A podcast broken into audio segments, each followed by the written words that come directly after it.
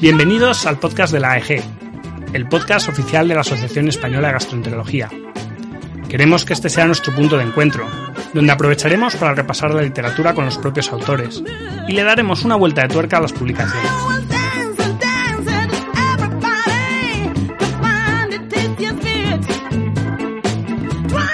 Acompáñanos en tu camino al trabajo, mientras haces ejercicio o cuando más te apetezca, porque otra manera de estudiar es posible.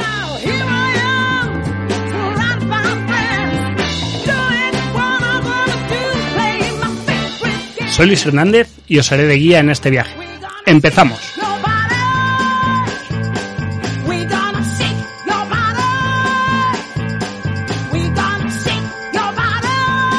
Hoy tenemos con nosotros a una de las parejas top de la investigación, tanto de AEG como a nivel español e incluso europeo.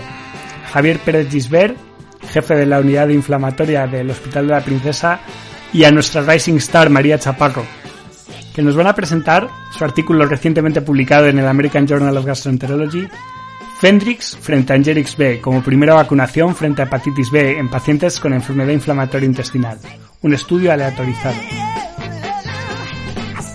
Bueno, eh, bienvenidos Javier, eh, María. Vamos a hablar del artículo, contando un poquito eh, cómo, cómo empezó, cómo es la idea, cómo tuvisteis la idea de hacer este artículo y, qué es lo que hicisteis para llevarlo a cabo.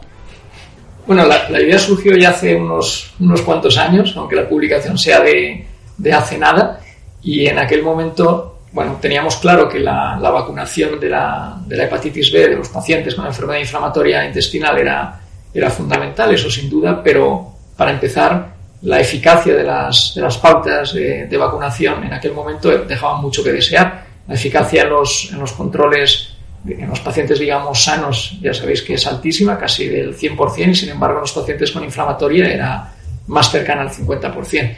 Y además en esa época no sabíamos ni cuál es la pauta ideal en términos de dosis, en términos de número de dosis, si había que dar una- un booster, una- un recuerdo final o no, y ni siquiera sabíamos de qué factores dependía el que la vacuna tuviera éxito o no la tuviera. Y para colmo no sabíamos si los anticuerpos, la, respuesta vacunal, la respuesta inmunológica era algo que permanecía en el tiempo o no.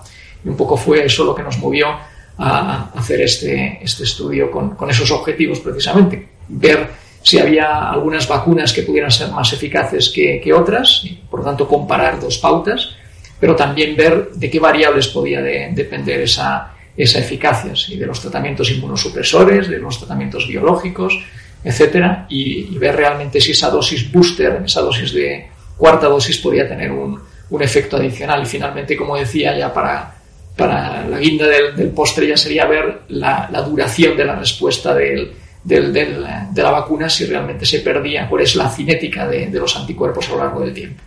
Sí, eso es una cosa que ahora además tenemos muy, muy en la cabeza con todo el coronavirus. Guiadnos un poquito, por favor, el qué es lo que hacíais, ¿no? Cuando llegaba un paciente, le incluíais, le contabais el estudio y, cómo era un poco lo que, lo que hacíais con estos pacientes. El diseño del, del estudio es relativamente simple, bueno, simple y a la vez complejo. Complejo en el sentido de que es un estudio multicéntrico mm, en el que participaron, no me acuerdo ahora si 7, 8 o 10 eh, unidades o centros de, de hospitales españoles y, y es un estudio aleatorizado con toda la complejidad que eso, que eso trae, ¿no? Pero el diseño era relativamente sencillo, se comparaban dos vacunas, la vacuna, digamos, más conocida, Engerix, frente a una vacuna más eh, revolucionaria, Fendrix, que tiene un adyuvante que potencialmente podría ser más inmunogénica y que de hecho había demostrado previamente en estudios en pacientes inmunosuprimidos eh, que era más, más eficaz. Y se administraba con el mismo esquema, se administraba a los pacientes en el momento inicial, al cabo de un mes, al cabo de otro mes y finalmente esa dosis que decía booster al cabo de los seis meses.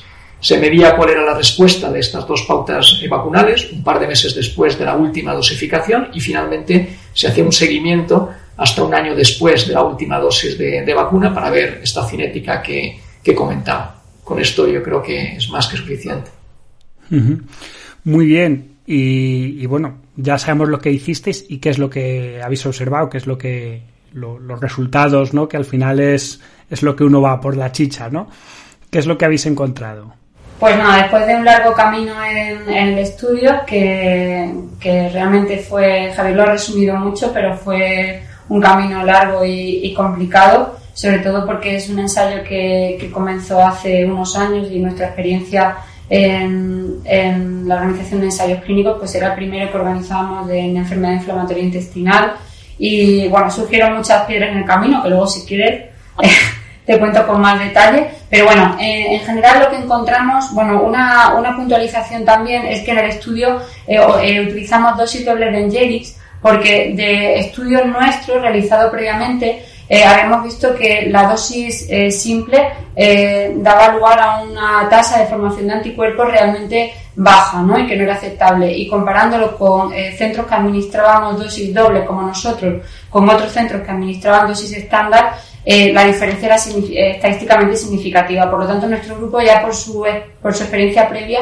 tenía claro que la pauta de, con dosis simple de Jelis, que es la vacuna más, más frecuente, eh, más frecuentemente disponible, pues no era suficiente. O sea que ese brazo comparador no existía por eso nuestro estudio, ¿no? Queríamos comparar eh, la dosis doble con dosis estándar de la nueva vacuna de Fendrix y encontramos que no había, eh, no era superior la vacuna nueva, la vacuna eh, con el nuevo ayudante, en comparación con la vacuna tradicional, pero siempre que se administre a doble dosis, ¿no? Que si no parece que no, no hubo diferencias entre la vacuna tradicional y la, y la, nueva, ¿no? es porque partíamos de, eh, de una dosis doble. Eh, encontramos resultados interesantes y es que entre las dos pautas de vacuna, entre los dos tipos de vacuna no hay diferencia, por lo tanto podemos recomendar el uso de una u otra eh, para los pacientes con enfermedad inflamatoria intestinal. Ambas fueron eh, seguras, o sea que eh, la sal de aluminio, que es el, ayuva, de Fendrix, no aumenta la probabilidad de tener brote de la enfermedad ni ningún otro eh, acontecimiento adverso y encontramos eso, que no había diferencia en, la tasa de respuesta en función de la vacuna.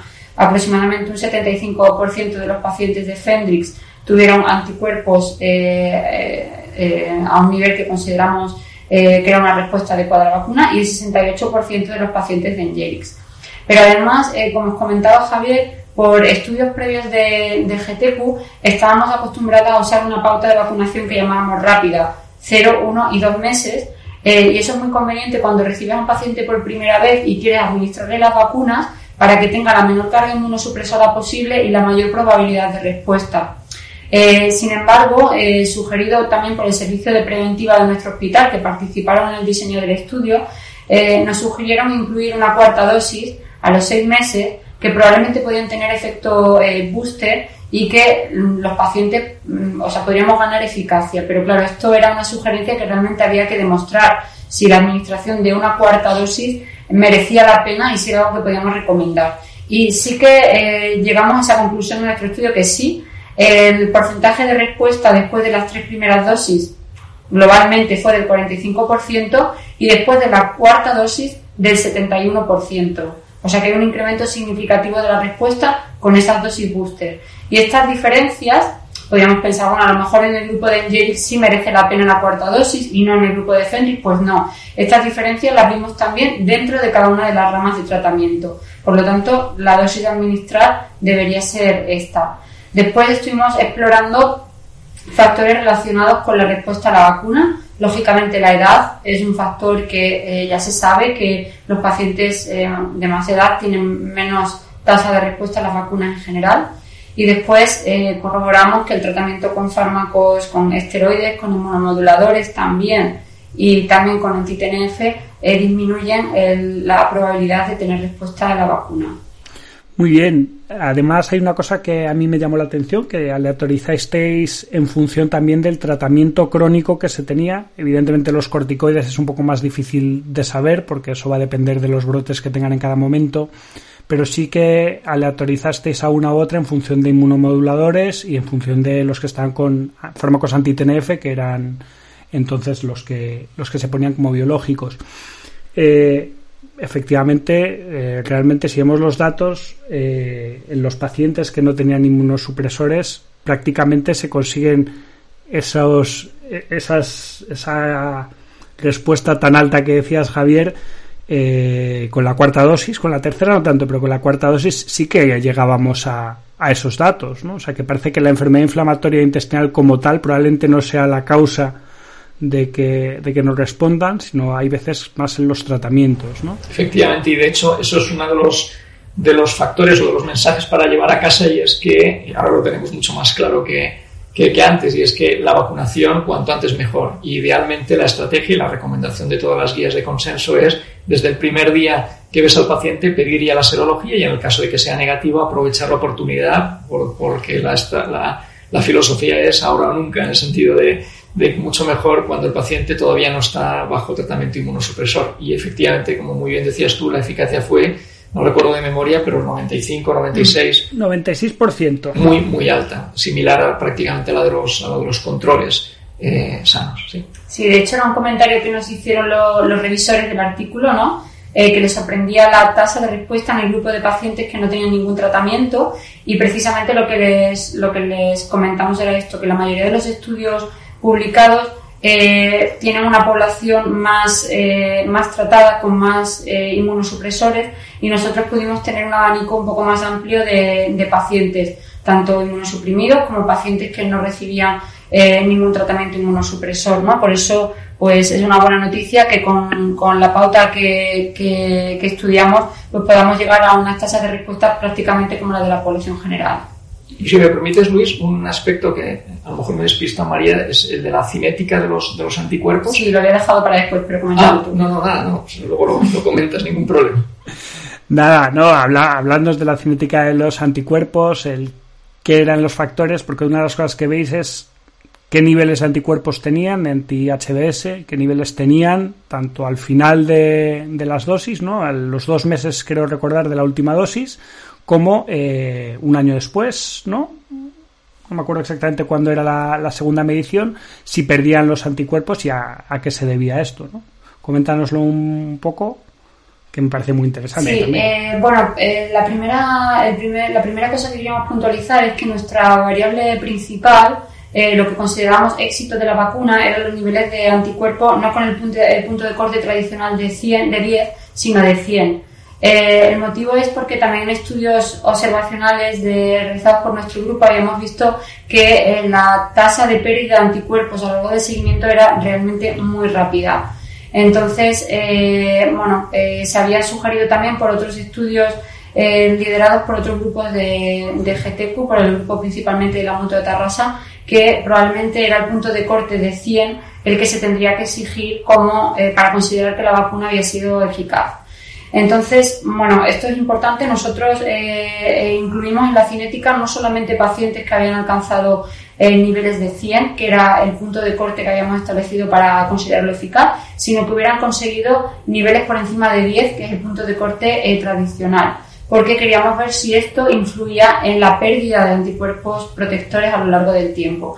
Y bueno, sí que vimos que de forma general el- la pérdida de anticuerpos era de un 20% por paciente y año, que es bastante, uno de cada cinco vacunados ya con éxito, habrí- con, con confirmación de la respuesta después de haberse vacunado, lo, perderán a lo largo de- del primer año de seguimiento.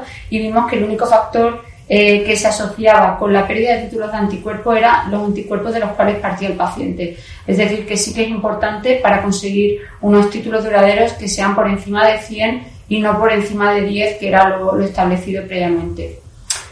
Aquí viene la siguiente pregunta, que es si realmente un paciente que ha perdido títulos, que ha perdido, que ha negativizado los anticuerpos a lo largo del tiempo, si está protegido o no. Y ese es un capítulo que queda por, por responder. En la población sana parece ser que sí, pero son, creemos que son necesarios estudios eh, in vitro que permitan eh, exponiendo eh, los linfocitos de los pacientes que han respondido a la vacuna pero que han negativizado y que tienen anticuerpos eh, indetectables, si se les pone el antígeno del virus, si vuelven a producir anticuerpos eh, como si hubieran, como si los anticuerpos fueran detectables, es decir, que demostrar in vitro que esos pacientes que han perdido o que han negativizado los anticuerpos siguen manteniendo memoria inmunológica para estar protegidos frente al virus. Esto huele a nuevo estudio. Yo en los de in vitro no me apunto, pero porque no tenemos biobanco, pero bueno, me parece que, como toda buena investigación tiene que dar pie a nuevas preguntas. Todas las respuestas, por cada respuesta casi te parecen otras dos nuevas preguntas. Hay dos cosas que sí que quería preguntaros. Eh, una es, ¿por qué no cegasteis el estudio? Que me pareció curioso, que tampoco se podía haber cegado, o era simplemente por costes, por dificultad a la hora de... Pues al final no es lo mismo poner la, la vacuna directamente, si para cegarlo tenéis que ocultarlo, ¿no? Pero, pero ¿por qué no lo cegasteis? Evidentemente, lo ideal, en el, mundo ideal, eh, el estudio debe ser aleatorizado y, doble ciego. Pero aquí jugamos con la ventaja eh, de que el endpoint primario es la determinación de los títulos de anticuerpos y eso es una determinación objetiva eh, en la que si el medidor, el que lo mide, la persona, el técnico, sí que es ciego, con eso ya prácticamente los resultados son similares. Entonces, lo que no era ciego era el médico que, que administraba o que llevaba al paciente o el propio paciente que recibía la, la vacuna, pero la influencia de, de esa falta de, de, de cegamiento en el, en el, resultado final es probablemente irrelevante. Lo que sí que hubo fue una ocultación de la secuencia de aleatorización, de modo que sí que, aparte de que el estudio sea aleatorizado con la, con la aleatorización por, por, eh, por ordenador estándar habitual, es que los sobres opacos evitaban que tú supieras con antelación qué tratamiento ibas a administrar y eso sí que protege realmente de los, de los sesgos. Es mucho más importante eso que el, el cegarlo o no cegarlo. Bueno, eh, yo del estudio, bueno, lo único que me llamó un poquito la atención que efectivamente había algún efecto adverso más en Fendrix, pero eran todo reacciones vacunales en el punto de la, de la, inyección principalmente. Realmente no hubo ningún efecto adverso importante con ninguna de las dos vacunas, creo que hoy en día es importante hacer énfasis en estas cosas. Y bueno, que a pesar de la aleatorización, pues sí que hubo más. Eh, más pacientes con actividad inflamatoria durante el desarrollo del, del estudio en el grupo de Engerix, me parece que era.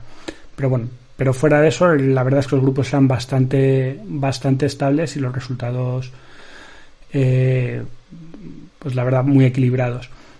Sí que me gustaría, porque esto ya lo sé, porque me lo han chivado, que este fue, digamos, vuestro salto importante, el pasar de ver todos estos estudios observacionales que se habían estado haciendo y decir, es que esta pregunta no se puede contestar con una observacional. ¿Cómo dais el salto de vamos a hacer un multicéntrico aleatorizado? Mm, ¿Qué problemas te encuentras cuando te pasa eso? Porque claro, normalmente yo que vengo, que he estado ya en otros aleatorizados, multicéntricos de segundo, cuando de repente dices, vengamos a hacer esto y vamos a montarlo. ¿Qué es lo que os encontráis? ¿Cómo, cómo surge esto? Bueno, la verdad que el empujón eh, final surgió eh, en una reunión de, bueno, nosotros llevábamos tiempo trabajando con el tema de las vacunas y, bueno, siempre nos, nos gusta bastante la investigación que en la que vemos después una, una, aplicación muy rápida a la salud de los pacientes y muy, muy, eh, muy finalista, ¿no? Que con los resultados de nuestro estudio, pues, eh, se puede realmente dar una respuesta para mañana hacer una cosa diferente en la consulta. Entonces, eh, ya veníamos tiempo hace tiempo trabajando en esto y en una reunión eh, de grupos de trabajo de, de AEG, en el grupo de trabajo de enfermedad inflamatoria intestinal, estábamos nosotros presentando un estudio de vacunas y entonces Julia Panés, que ha sido una persona realmente inspiradora y que, bueno, que te empuja siempre a, superarte a ti mismo, dijo, bueno, pero esto en realidad, estas cosas se deberían responder en un ensayo clínico.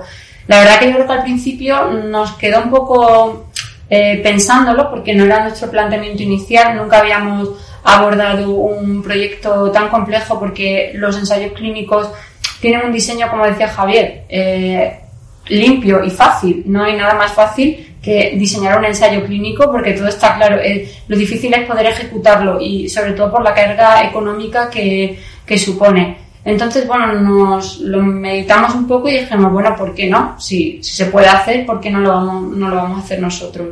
Y entonces fue cuando, cuando se empezó a gestar este estudio. Y realmente yo creo que fue un salto eh, cualitativo importante en la actividad de nuestro grupo. También seguro que te han chivado que eh, fue la primera vez que, bueno, que pudimos utilizar tantos recursos para, para la realización de, un estudio. Eh, seguro que Javier quiere contar alguna anécdota al respecto. Eh, fue la primera vez que usamos un cuaderno de recogida de datos electrónico, por ejemplo. Hasta ahora enviábamos unas hojitas que muchos de los que seguro que lo oigan se acuerdan, llena de casillitas para marcar, que luego teníamos que pasar eh, nosotros a base de datos y eso realmente era un trabajo eh, muy ineficiente, con mucha pérdida de tiempo por parte de todos. Y, bueno, cuando lo pusimos en marcha, eh, contacta- contactamos con, con Kyber, que era eh, una plataforma de apoyo a ensayos clínicos independientes, a los que le presentamos el estudio y les pareció que era, que era interesante. Y gracias a su apoyo y a la, a la financiación que obtuvimos a través del Kyber, eh, pudimos llevar a cabo el, el proyecto. Eh, Javier os contará ahora algunas vicisitudes de, de- del, del Kyber. Al principio fue todo muy bonito, llegamos a, a- las reuniones con ellos y nos, nos ofrecieron, bueno, ¿vais a usar un cuaderno de recogida de datos electrónico? Y nosotros, pues sí, nunca habíamos usado ninguno. Eh, eh, ¿Vais a usar monitorización? Nunca habíamos monitorizado de esta forma los datos, ¿no? De una forma realmente a nivel profesional.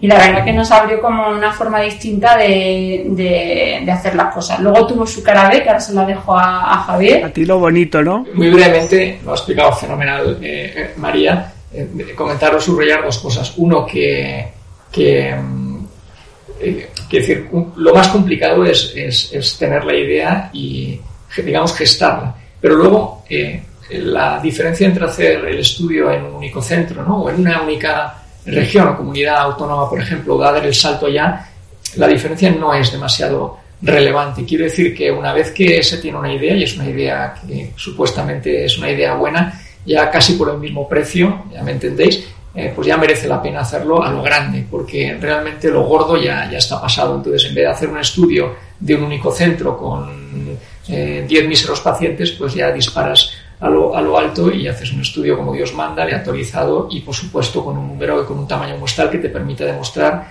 lo, lo que, lo que quieres demostrar. Yo creo que esa filosofía es muy importante. No, no perder el tiempo en, a lo mejor en cosas, digamos, más, más pequeñas, sino intentar ser ambiciosos científicamente y, y- diseñar las cosas como, como Dios manda.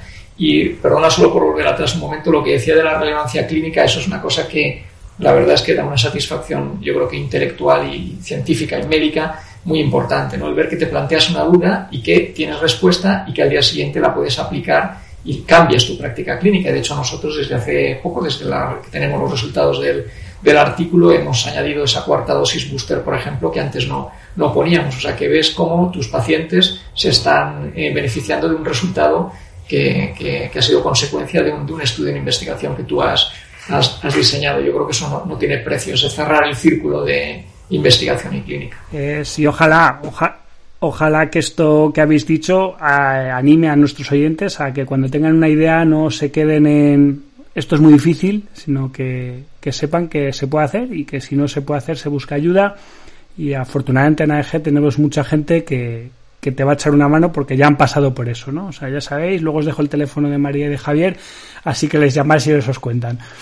Bueno, yo, si no queréis decir nada más sobre el artículo, ya sabéis que yo me gusta terminar con dos cosas. Primero, pediros un artículo para, para que los oyentes tengan otra lectura, aparte leerse vuestro artículo, por supuesto, el que pondremos en, en las notas, que nos recomendéis un artículo eh, que creáis que sea importante para que la gente lea.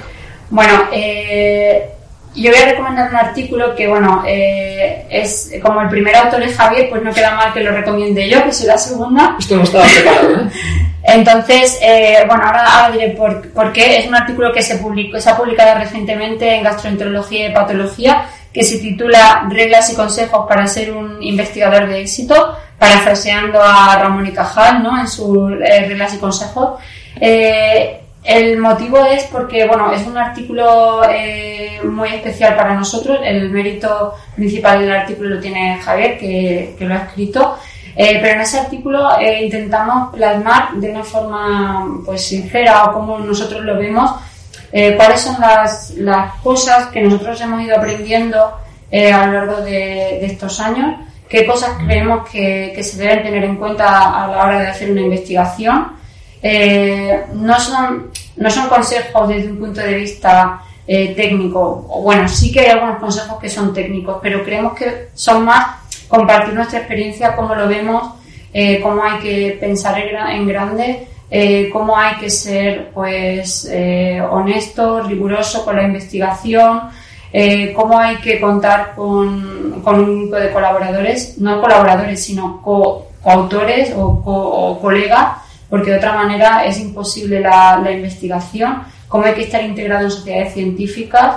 Y bueno, todas las resumimos, intentamos resumir en el artículo, pues eso, cómo, cómo lo vemos y vamos, o sea, estaría, estaríamos encantados, bueno, es el artículo que yo recomiendo, pero sé que Javier también estaría encantado de que, bueno, eh, compartiendo este artículo, leyendo este artículo, podamos eh, servir para, para animar o para, para inspirar algún eh, investigador que, que, bueno, que, que realmente pueda encontrar en, en esas palabras inspiración para, para su práctica diaria. Muchas gracias María por la parte que te toca, que es exactamente el 50% o como mínimo o más. Y eh, bueno, Luis, yo si me, si me llegas a preguntar esto hace exactamente una semana, hubiera elegido otro. Pero como justo ayer o anteayer eh, salió publicado ya en, en GATT eh, los resultados del registro europeo de, de Helicobacter, pues no tengo más remedio que, que seleccionar ese artículo y me hace una tremenda ilusión. Creo que es un estudio, este sí que es eh, hiper plus multicéntrico, hay ah, participando ahora mismo casi 300 investigadores en el, en el registro en 30 países, con ya hemos superado los 40.000 pacientes incluidos en el registro, así que es un estudio y un registro realmente ambicioso. Y bueno, para que te hagas una idea del, del artículo de GATT, aproximadamente cuatro páginas están dedicadas solamente a poner los nombres de los investigadores, ¿no? Y entonces el orgullo que, que eso produce, ¿no? Que nos hayamos puesto de acuerdo y que cada uno haya, haya puesto su, su granito de arena, pues es, es fantástico. Yo creo que eh, hay una participación española brutal que proviene fundamentalmente de, de la AEG y bueno, de hecho está la base de datos, como sabéis perfectamente, y el registro está en AEG Red Cup, que como su nombre indica, pues podemos sacar pecho y, sacar bandera. Así que estoy muy, muy, muy orgulloso de toda la colaboración de los investigadores. Pues muchísimas gracias. Seguro que, lo leeremos. El de todavía no lo he leído, el otro sí. Pero bueno, pondremos el enlace, enlace en la descripción para que la gente pueda acceder a ellos.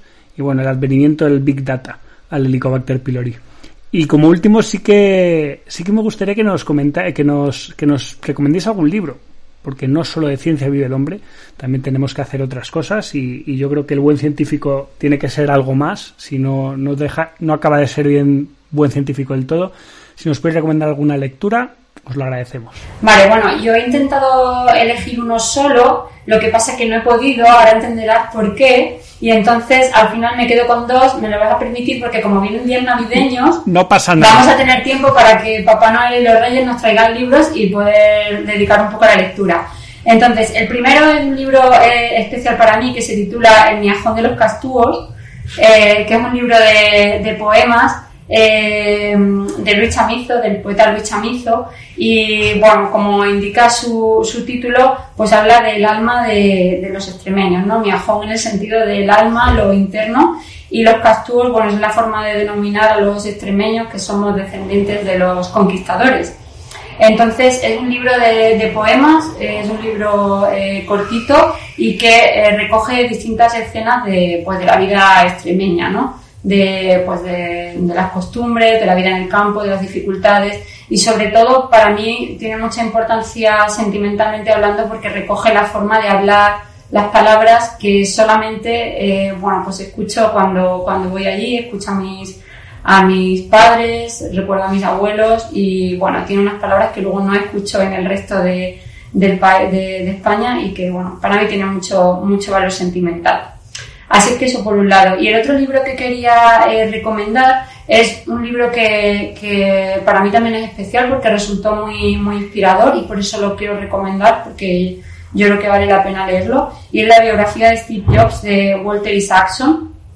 Entonces, bueno, eh, Steve Jobs, como todos los genios, tiene sus luces y sus sombras, pero eh, me gusta el libro porque pone, pone de manifiesto como en una, en una sola vida, que es el tiempo que tenemos, y encima una vida corta como la que tuvo Steve Jobs, eh, te da tiempo a cuando tienes sueños y no te planteas si son posibles o no, sino simplemente vas a por ellos, eres capaz de alcanzar muchísimas cosas que te propongas, ¿no? Entonces, a veces solamente hay que soñarlo y decir, ¿por qué no? ¿Por qué no se va a realizar? Si alguien lo ha realizado, pues yo también puedo. Entonces sí que eh, os, os animo a leer este libro porque realmente cuando uno termina pues tiene las pilas totalmente cargadas para comerse el mundo.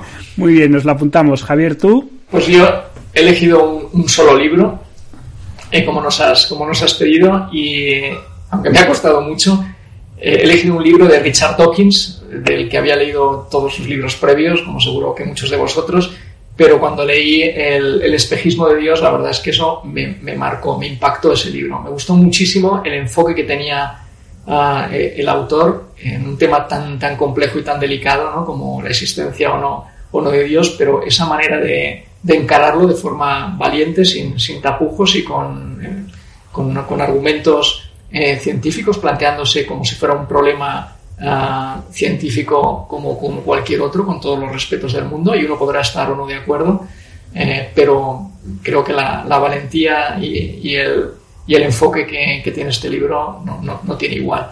Y, y, la verdad es que siempre cuando tienes, eh, cuando recuerdas un libro, muchas veces te acuerdas del libro y de los alrededores, ¿no? de lo que envolvía el libro cuando lo leíste, ¿no? y en este caso eh, me acuerdo perfectamente, a pesar de que hace ya muchos años, de todos los detalles exactamente de, de cuándo me lo leí, de qué semana era, de qué momento de, de, de, del verano, de cuáles eran los alrededores, de lo que pensaba y de lo que me hizo disfrutar durante este, durante este tiempo. Yo creo que eso es una de, los, de, la, de las magias que, que pueden, eh, que se asocian a la lectura de, de, un buen libro, que te hace recordarlo no solo el libro, sino el, el momento tan, tan agradable que pasaste leyéndolo. Y esto, bueno, pues me, me, me trae unos, unos, fantásticos recuerdos. Pues muchísimas gracias, muchísimas gracias por las recomendaciones de los libros, pero sobre todo por este rato tan bueno que, que hemos pasado juntos y por contarnos pues vuestro estudio, que, que es un estudio pues, muy interesante que, como bien decís, cambia la práctica clínica y, y va a cambiar cómo tratamos a, a, nuestros pacientes con enfermedad inflamatoria intestinal. Muchísimas gracias. Muchas, Muchas gracias a vosotros. Hasta luego. Y con esto terminamos por hoy. Te esperamos en el próximo episodio en el que contaremos con el doctor Alfredo Lucendo y nos hablará de la esofagitis eosinofílica. No te olvides de suscribirte y así sabrás cuando publicamos el siguiente episodio.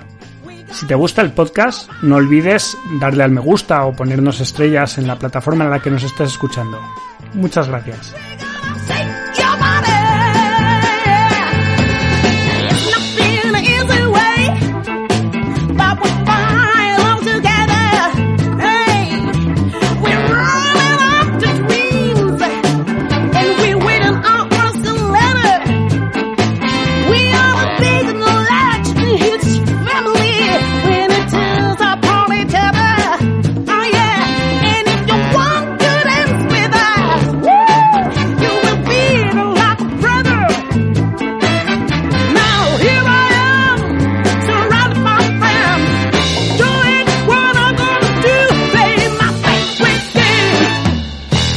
Ha sido todo. Esperemos que hayáis disfrutado y aprendido. Tanto el artículo original como el resto del material del que se ha hablado en el podcast estará enlazado en la descripción. Lo que estés escuchando es Shake Your Body de Fridonia, de su disco Dignity and Freedom.